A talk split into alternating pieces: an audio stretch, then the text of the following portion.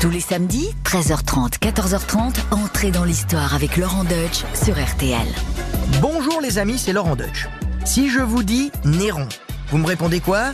Que c'est le célèbre empereur romain, fou et cruel, qui a mis le feu à sa propre capitale Eh ben je vous arrête tout de suite. Non, Néron n'a pas incendié Rome. Là j'entends que vous êtes déçus. Euh, Est-ce que ça vaut toujours la peine de vous raconter son histoire? Eh bien oui. Parce que si elle a suscité pareille calomnie, c'est parce qu'il était bien gratiné quand même. Un exemple, il a fait tuer sa mère. Pourtant, il lui devait son trône. Et il va pas s'arrêter là. Il avait le sens du spectacle, il faut dire. Son ambition profonde, devenir le plus grand artiste vivant. Et le peuple l'a aimé pour ça. L'aristocratie, euh, beaucoup moins.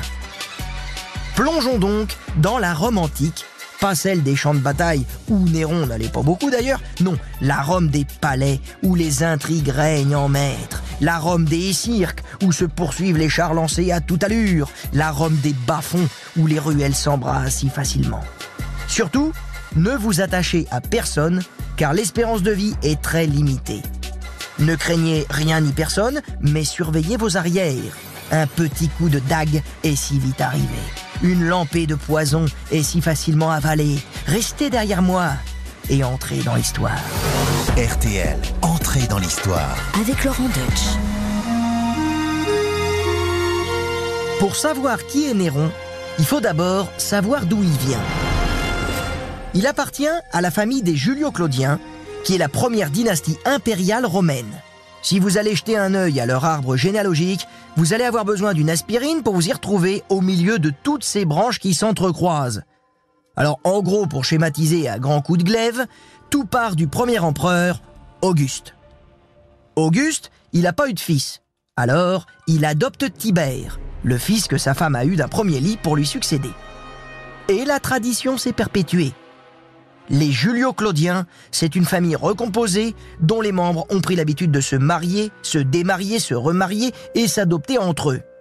Et tout ça, ça donne une sacrée lignée d'empereurs. Quand Néron voit le jour, le 15 décembre de l'an 37, il est le neveu de l'empereur du moment, Caligula. Et il a pour mère une femme très ambitieuse. Mesdames et messieurs, laissez-moi vous présenter Agrippine.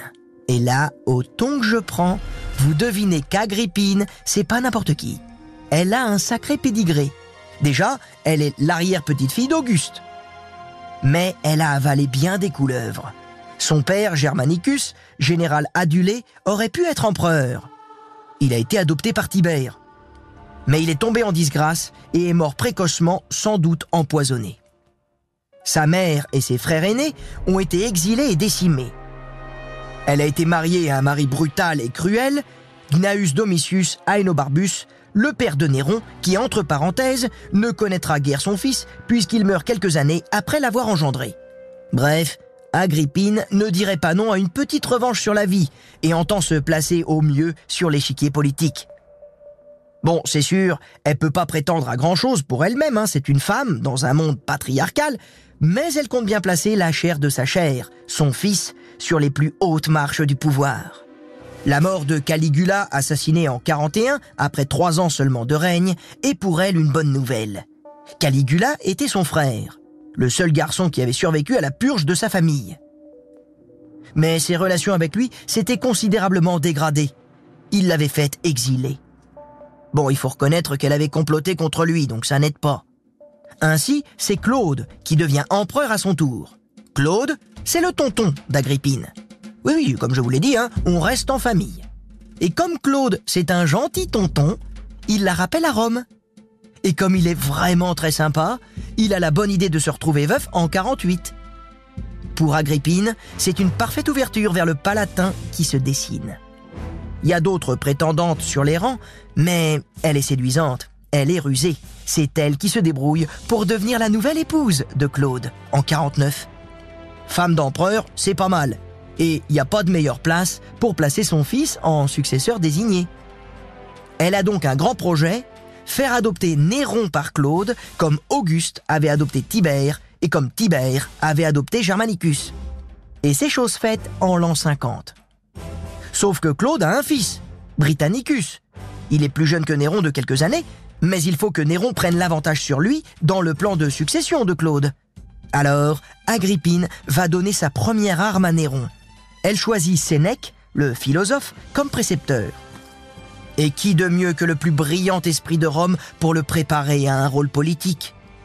En plus, elle lui fait aussi épouser Octavie, la fille de Claude, pour le rapprocher encore plus du centre du pouvoir. Là, je peux vous dire que ce choix ne ravit pas du tout Néron. Lui, il est exubérant, alors que Octavie, c'est une fille discrète, timide, pour laquelle il n'a pas du tout la moindre affection.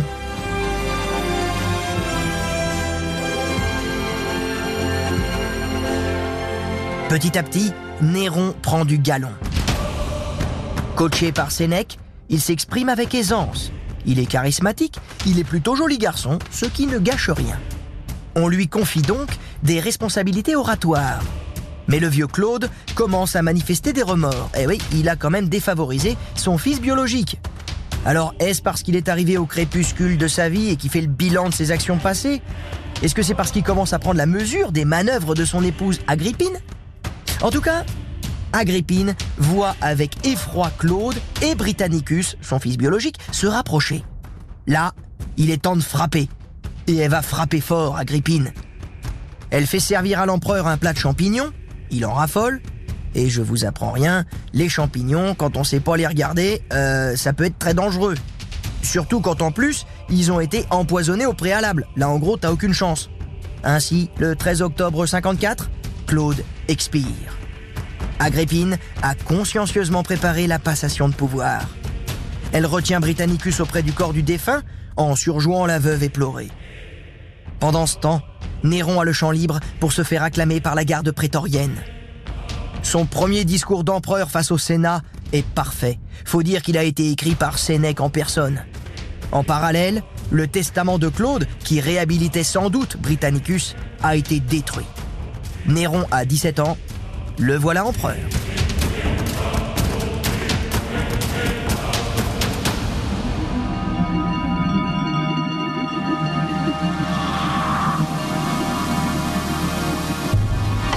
Oui, Néron peut dire merci à maman Agrippine. Il sait qu'il a vis-à-vis d'elle une dette immense. Il appelle même Agrippine Optima Mater, la meilleure des mères. D'ailleurs, Optima Mater, c'est le mot de passe donné à sa garde de nuit.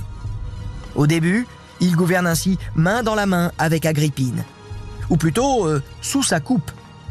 Le profil d'Agrippine est frappé avec lui sur les monnaies il est aussi conseillé par Sénèque et par Burrus, le préfet du prétoire, qui l'ont aidé à accéder au pouvoir. Et ces deux-là vont vite prendre en grippe cette mère omnipotente. Il y a des choses qu'ils apprécient pas du tout. Par exemple, quand Agrippine transporte les séances du Sénat sous son propre toit pour pouvoir y assister, caché derrière un rideau. Ça, c'est très dur à avaler. Surtout quand on est un Romain. Je vous rappelle qu'à l'époque, on est assez misogyne. Hein. Il n'y a pas de place pour les femmes dans le cercle du pouvoir. Et du coup, Sénèque et Burrus vont tout faire pour convaincre Néron qu'il faut absolument qu'il s'émancipe de cette mère dominatrice qui lui a donné l'Empire, mais qui souhaite en rester la maîtresse.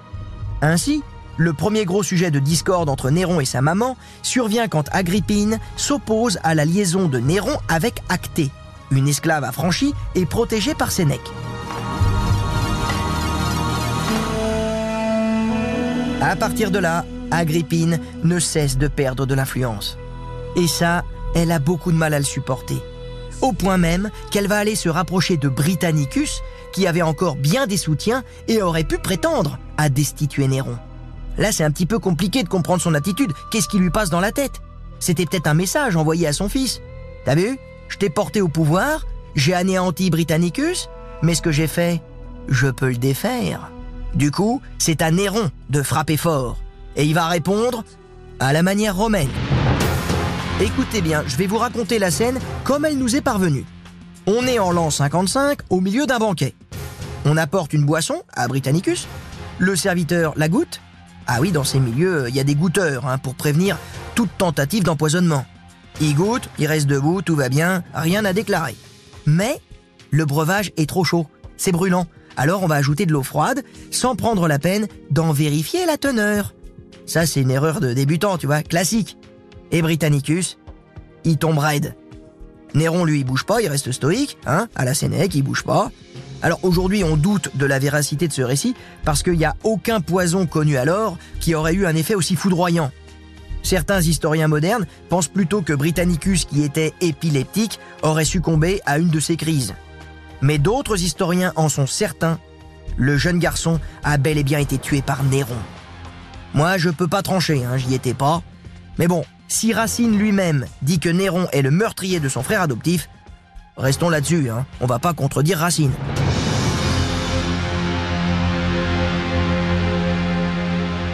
Et là, Agrippine sait désormais à quoi s'en tenir. Le lien avec son fils est bel et bien rompu. Elle n'en finit pas de tomber en disgrâce. Elle perd sa garde personnelle, elle est éloignée du palais impérial. Alors ça l'empêche pas de désapprouver les projets de remariage de son fils. Oui, Néron, il s'est lassé d'acter, et il est tombé red dingue de Popée, une aristocrate de Pompéi, belle, intelligente, calculatrice, rousse comme lui, ce qui ne gâte rien. Ah oui, je vous l'ai peut-être pas dit, mais Néron est Nérou. Voilà, ce qui n'a rien à voir avec son nom, mais bon, Néron est Nérou. Bref.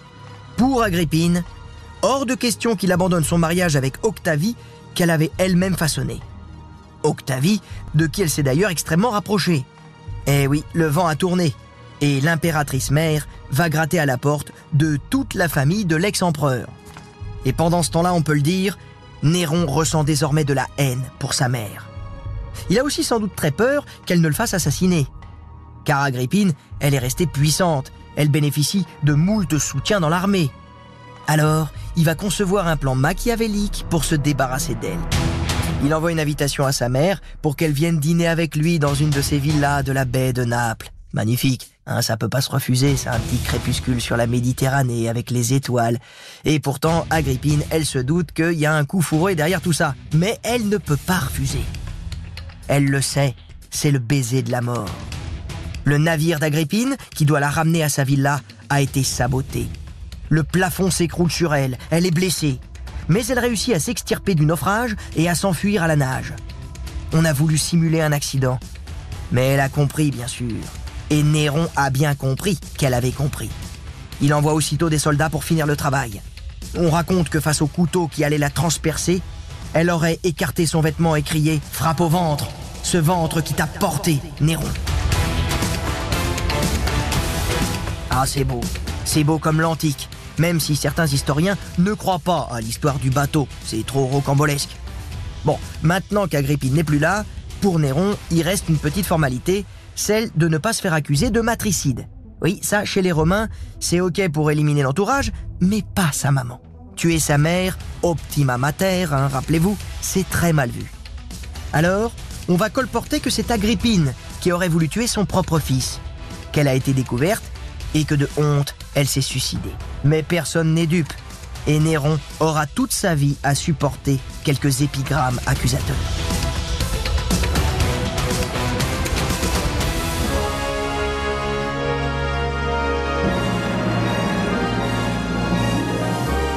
La mort d'Agrippine signe la fin de la première période de règne de Néron. Cinq années où l'empereur a su se rendre populaire. Il n'arrêtait pas de faire des cadeaux au peuple. Oui, avec Néron, l'expression du pain et des jeux n'a jamais aussi bien porté son nom. Le peuple est ravi. Les sénateurs sont contents aussi, du moins au début. Néron renouvelle en effet leur influence qui avait été réduite à néant sous les empereurs précédents. Mais la lune de miel ne va pas durer l'empereur se rend compte que toutes ces réformes ne sont pas soutenues au Sénat. Alors, il rompt avec lui. Il prend ainsi l'habitude de supprimer tous ceux qu'il gêne, à commencer par sa femme Octavie, qu'il contraint au suicide en 62 après l'avoir exilée, ce qui lui a permis d'épouser Popée. Et ainsi, petit à petit, il va écarter toute une ribambelle d'opposants réels ou imaginaires. Faut dire que là, il a perdu tous ses garde-fous. Burrus est mort, sans doute d'un cancer de la gorge en 62. Sénèque, lui, a pris sa retraite anticipée. Ils ont été remplacés par Tigelin, un personnage sans scrupules qui prône l'élimination systématique de tous ceux qui bougent une oreille. Néron se met à gouverner en tyran. Mais en plus, il délaisse les affaires de l'État au profit de ses passions. Par exemple, son goût immodéré pour le sexe. Ça, faut le reconnaître, Néron a toujours pratiqué les virées en bande dans les bas-fonds de Rome à la rencontre de prostituées. C'est aussi un adepte des banquets, des orgies où il laisse libre cours à sa bisexualité. Mais il avait une passion plus dévorante encore, le spectacle. Je vous ai déjà dit qu'il organisait des jeux dont la plèbe était friande, les jeux du cirque, jeux scéniques, c'était de très gros succès, d'autant qu'il faisait pleuvoir sur le peuple des bons, donnant droit à des présents de toutes sortes, à des victuailles, des animaux, des terres, des esclaves, des sous, des pierres précieuses. Mais surtout, Néron y mettait la main à la pâte. Et ouais, son truc, c'était pas de rester calé sur son siège et de regarder les autres. Non, c'est un artiste. Depuis tout petit, il est féru de culture grecque. Il conduit des chars, il joue de la cithare, il fait l'acteur, il chante. Oh, oh lambent flame. Oh, oh force divine. Bon, il a pas une super voix, mais il chante. Il compose de la poésie. Et là, il paraît qu'il était plutôt doué. Malheureusement, il ne nous reste qu'un seul vers de lui, ce qui est un peu maigre pour juger de la qualité de son œuvre. Alors ce vers, je vous le livre quand même, hein. le cou de la colombe de Vénus brille à chaque mouvement. Voilà, c'est un petit peu maigre, c'est un petit peu court, mais faut quand même imaginer cela déclamé au milieu d'une assemblée devant des milliers de personnes. Alors au début, il se contente de se produire dans son cirque privé du Vatican. Faut dire que c'était mal vu. Hein. Agrippine et Sénèque désapprouvent complètement ses ambitions artistiques. Mais une fois débarrassé de ses troubles fêtes, il laisse libre cours à son inspiration. À partir de l'année 64, il monte sur scène et multiplie les rôles. Caché sous un masque à l'effigie de Popée, il interprète même des rôles de femmes.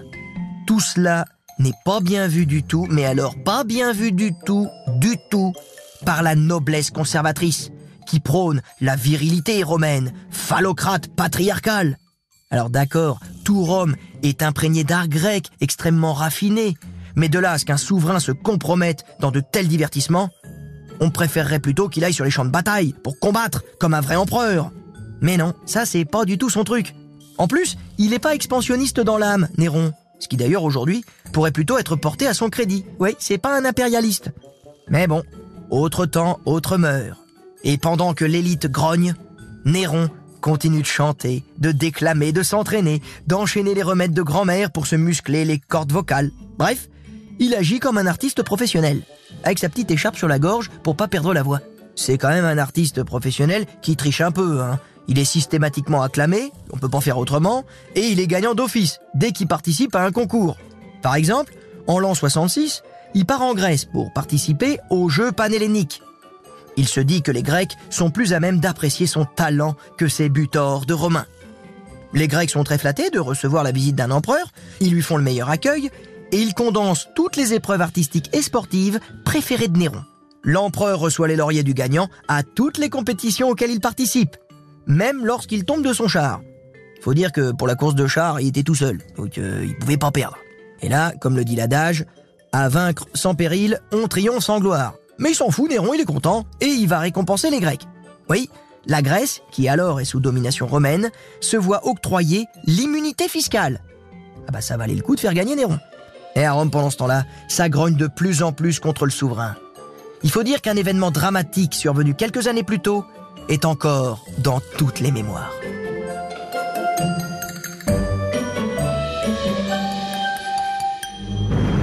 Il est temps de vous parler du grand incendie de Rome. Ah, vous l'attendiez, n'est-ce pas? Alors je vous plante le décor. Nous sommes le 18 juillet 64. La nuit est tombée sur la ville éternelle. La chaleur est mortifère, c'est la canicule. Mais que vois-je au loin, près du Palatin? Ce sont des flammes qui commencent à dévorer le secteur du Grand Cirque? Vous y êtes? Il faut dire que ça rappelle les incendies terribles de cette année qu'on a connus en France. Et ben là, c'était un peu pareil. Ça flambe de partout, c'est le brasier. En plus, avec le vent qui souffle, le feu se propage rapidement, aidé par l'accollement des habitations et l'étroitesse des rues. Il n'y a pas de pare-feu, rien n'arrête les flammes. L'alerte est générale. Les morts se comptent par milliers. l'incendie va mettre 9 jours avant d'être complètement maîtrisé. Sur les 14 quartiers que compte Rome, 3 sont en cendres, 7 sont partiellement détruits. Aussitôt, les rumeurs circulent. C'est l'empereur qui serait à l'initiative de l'incendie.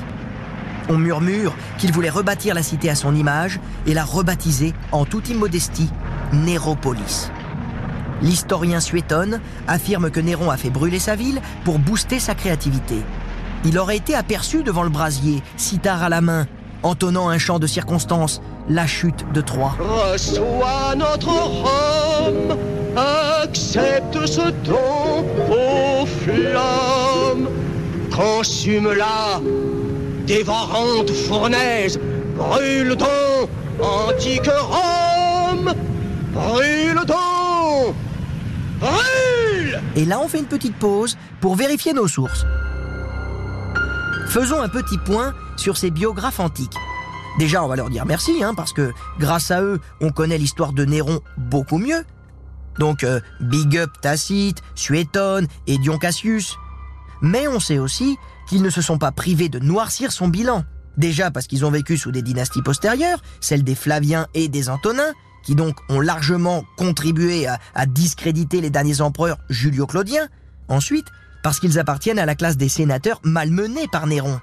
Évidemment, ils n'ont pas dit que des bêtises. Mais Néron, incendiaire de Rome, ça n'a rien de crédible. Premièrement, l'empereur n'aurait jamais laissé brûler toute sa collection d'œuvres d'art à laquelle il était très attaché. On peut être sûr que ses vases préférés auraient été en bonne place dans sa nouvelle cité.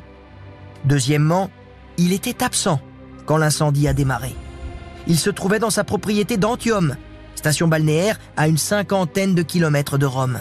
Au contraire, il est revenu pour organiser, avec efficacité d'ailleurs, la maîtrise du feu et le relogement des sinistrés. Vous admettrez que cela ne correspond pas du tout au portrait d'un illuminé en train de pousser la chansonnette face aux flammes.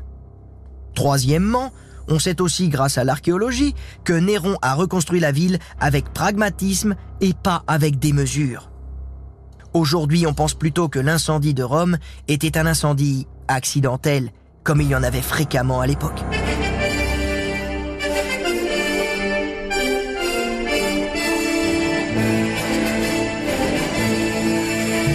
Ce mythe du Néron pyromane a pourtant été largement alimenté et perpétué. Allez lire par exemple le roman à succès Covadis ou regardez tout simplement son adaptation hollywoodienne des années 50. Cependant, on voit Néron accuser les chrétiens à sa place. Et ça, ça c'est exact. Eh bah oui, quand on veut détourner de soi des rumeurs, on fait quoi? Bah on accuse les autres, hein, on cherche un bouc émissaire. Et à l'époque, les chrétiens sont une cible idéale. En effet, une bonne partie des Romains détestent cette minorité religieuse, considérée comme une secte dérivée du judaïsme. Et oui, les Romains sont des adeptes du syncrétisme religieux, et ils ont beaucoup de mal avec ces croyants d'un nouveau genre qui prient dans leur coin et refusent d'assimiler au leur les rites traditionnels. Néron accuse donc les chrétiens d'avoir attiré la colère des dieux sur Rome, qui fut de ce fait dévorée par les flammes. Certains chrétiens seront brûlés vifs ou jetés au lion. On racontera plus tard que les apôtres Paul et Pierre feront partie du lot des suppliciés. Mais de ça non plus, on n'a aucune preuve. Et pourtant, ça va coller à la peau de Néron, au point qu'il sera considéré pendant des siècles et des siècles comme l'antéchrist par les auteurs chrétiens.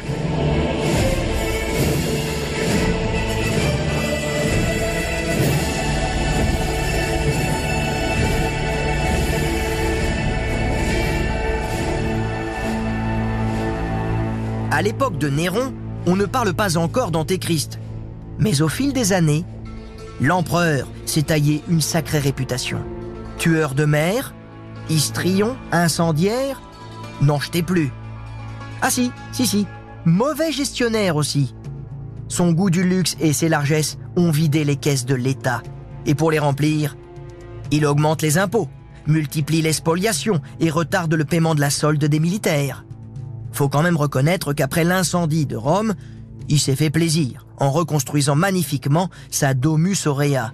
Son palais impérial, flambant neuf, il est immense, incroyablement fastueux. Et ça, je peux vous dire que ça fait grincer des dents. Bref, l'aristocratie le méprise. Une partie du peuple l'a lâché aussi. Et il fait peur. Qu'est-ce qui fait peur maintenant Néron? On le croit capable de tout. Son règne, c'est une histoire de pouvoir et d'escalade dans la répression. Mais ça, c'est vieux comme le monde. Bah oui, Néron a peur d'être assassiné. Alors il assassine. Et tandis qu'il rivalise d'assassinat, on rivalise de tentatives d'assassinat. En 65, il échappe à la conjuration de Pison. 51 personnes, dont un dénommé Pison, se sont alliées pour l'éliminer lors d'une course de chars. Ça va échouer et les représailles vont être sanglantes. Alors, il est probable que Sénèque, le père spirituel de l'empereur, n'y ait pas participé, mais Néron lui ordonne de s'ouvrir les veines. Ce que le philosophe va faire avec placidité en bon stoïcien qu'il est. Avec la mort de Sénèque, les digues sont ouvertes. C'est la foire aux conjurations. Le général Corbulon, qui aurait voulu devenir empereur à la place de Néron, est maté et contraint au suicide, lui aussi. Alors, Vindex, le gouverneur de la Gaule lyonnaise, se soulève. Lucius Claudius Masser, gouverneur d'Afrique, suit l'exemple. Galba, gouverneur d'Hispanie, se proclame lui carrément lieutenant du Sénat et du peuple romain. Ça éclate de partout. Alors Néron au début essaie de mater la rébellion, ça marche un temps, mais la propagande anti-néronienne a infiltré jusque la Domus Aurea et le plonge dans l'apathie. Bientôt, il est même submergé par la peur. En toute discrétion, il s'enfuit du palais alors que Galba est acclamé empereur. Peut-être espère-t-il encore sauver sa peau, gagner la Grèce qui lui a donné tant de preuves d'affection, mais il est vite rattrapé par la réalité. Le Sénat le déclare ennemi public. Alors, que faire, si ce n'est mourir? Mourir, mais avec le plus de dignité romaine possible, de sa propre main. Il se réfugie alors dans la maison d'un de ses derniers fidèles, la Phaon, où il n'est pas seul. Il est avec ses deux nourrices et son premier amour, Acté, qui ne l'ont pas abandonné. Preuve qu'il a encore quelques proches pour lui témoigner de l'affection. Les femmes l'exhortent à en finir. Le temps presse, Néron est recherché, mais sa main tremble. Il a peur d'en finir. Quand tout à coup, il entend une cavalerie se rapprocher. Il est découvert. Il faut se hâter. On l'aide à porter le couteau à sa gorge et à enfoncer la lame. Oui, certains diront qu'il a raté son dernier rôle. C'est ainsi qu'il meurt le 9 juin de l'an 68, sans descendance. Popée, morte trois ans plus tôt, avait donné naissance à une fille, mais le bébé n'avait survécu que quelques mois. Avec Néron s'éteint la première dynastie impériale. Bye bye, Auguste, Tibère, Caligula, Claude. Tout cela n'était que mortel. Place à la suite, qui n'est pas forcément bénie des dieux. Oui, la transition va être raide. Galba ne restera au pouvoir que quelques mois. Et trois empereurs vont se succéder en moins d'un an, dans un contexte de guerre civile, avant l'avènement d'une nouvelle dynastie. Néron entame une postérité parsemée de siècles et de siècles de conspuation. Oui, aujourd'hui vous n'avez qu'à taper qui était le pire empereur romain sur Google, et vous verrez ce qu'on vous répond. Néron, bien sûr. Mais pourtant, il ne faut pas ignorer que ce souverain Oni a aussi été très aimé. Il est l'empereur qui s'est opposé aux sénateurs lorsqu'il réclamait le droit de révoquer l'affranchissement d'un esclave. Il est l'homme de toutes les extravagances, mais aussi de toutes les largesses. Et pour cela, il conservera à jamais l'adhésion de la partie la plus humble de la plèbe. On raconte même que des générations d'anonymes fleurirent longtemps sa tombe après sa mort.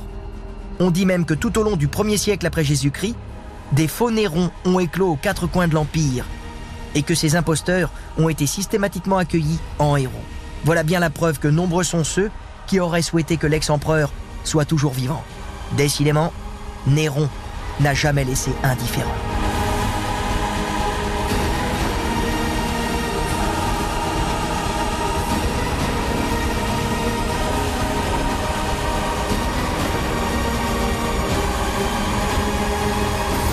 Entrez dans l'histoire.